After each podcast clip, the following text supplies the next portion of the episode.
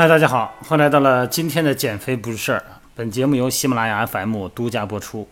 昨天呢，在我的私教工作室呢，一个孩子家长啊，带着孩子啊，男孩十六岁，喜欢打篮球，然后来这儿想问问这个膝盖疼啊，包括也想减肥，有点胖哈，可能是一米七八的身高，又小二百斤，啊不瘦哈。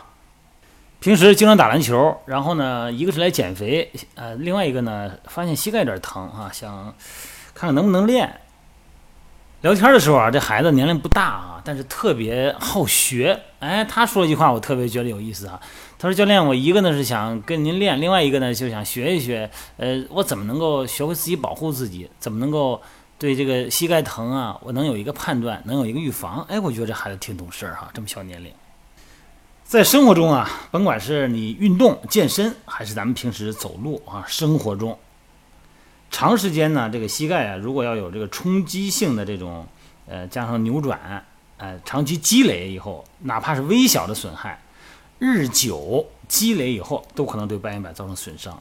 虽然呢，咱们现在影像学哈，CT 啊，这个磁共振啊，包括拍骨头的、拍软组织的哈，呃，核磁主要是软组织啊，它拍软组织最重要的，有很多的好的标准了，很直观。但是咱们平时生活中，你不可能动不动就排队去看核磁哈，特别是在北京。你要是上那个好一点那两个医院的话，那你恐怕得排两个月以后，你都未必能排得上。所以说呢，平时呢，咱们依然还是可以用徒手的方式来做自己评估。这样的话呢，可以帮助咱们初步判断自己啊，大概会不会有半月板问题。因为半月板损伤概率太高了哈，特别是运动人群。介绍几个动作哈，这几个动作呢，筛查动作，嗯，这个平时自己掌握一下，不难，很简单。但是有一种情况，就是你刚发生扭伤这种情况下，你用这几个动作做可能没有什么感觉，因为本来就很疼。第一个介绍一下关节缝压痛测试。一般我来测试的时候呢，就是首先让他坐着哈，然后呢膝盖弯曲九十度，屈髋大概四十度哈，然后脚呢放平，然后我会用手啊按压膝关节关节缝内侧或者外侧啊前方或者后方。这个角度呢可以调哈，可以角度放大点、放小一点，包括那个胫骨呢，可以在旋转的角度下换一换旋转的角度，在不同的角度下测试。如果有疼痛感了啊，或者关节痛、关节这面这个位置你发现有点肿了，就呈阳性啊，阳性就有问题了。那不疼呢，就属于阴性，就正常。这个呢你自己也可以试啊。先把这个弯曲的膝盖呢，呃，自然放松，然后用手呢在。飞骨头上就是咱们小腿有两根骨头，胫骨、腓骨哈，侧面那个小骨头有个尖儿出来以后，膝盖下边右下方有个尖儿是吧？那就是飞骨头。啊，从那上方呢找一个关节缝，这是外侧，内侧呢就从那个前边那个膝眼儿啊，在膝盖那窝那儿，哎，向后触摸。你膝盖你动一动，弯曲弯曲哈，然后再转一转小腿，很容易找到关节缝。这个关节缝靠身体前方或者后方的不同位置呢，它就对应前脚和后脚。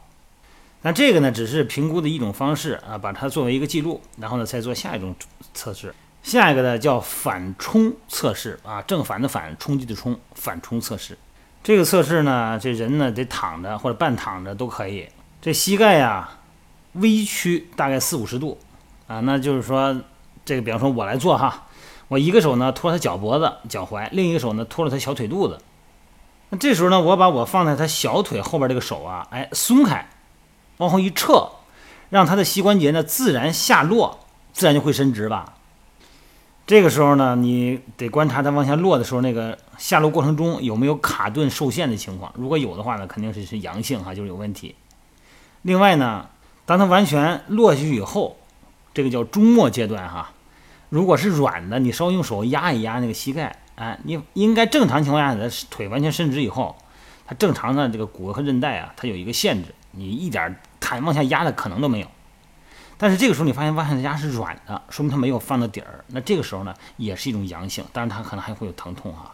但这个操作有一个问题，就是腿得放松，不能使劲儿。但如果要是他膝盖有疼痛的人啊，这个动作可能不太好做，因为他有这个恐惧感，你知道吗？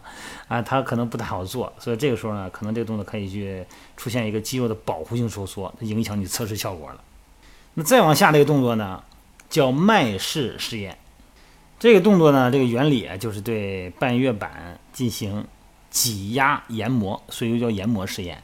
这个呢，也是仰卧啊，呃，屈髋屈膝，然后呢，让小腿这个胫骨啊向外转、向里转，而且呢，并且逐渐伸直膝关节。在伸直过程中呢，哎，就看看有没有疼痛感或者有没有弹响。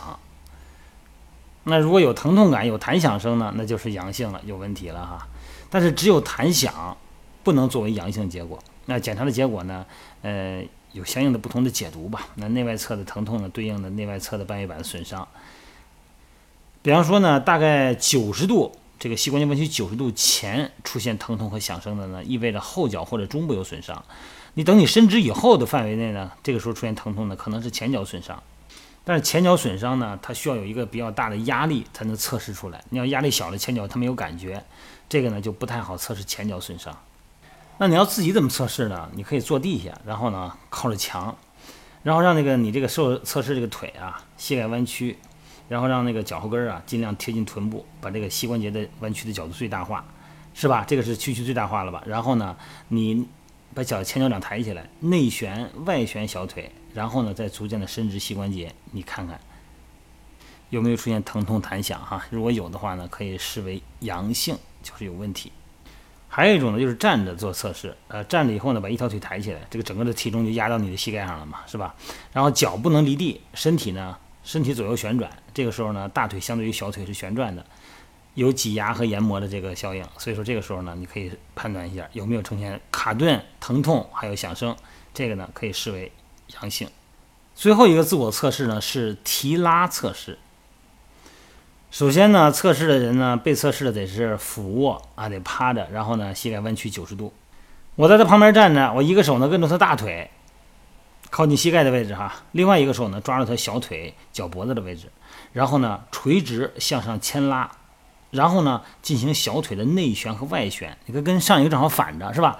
上一个是挤压内旋外旋，这个呢是向两边分拉、提拉做内旋外旋。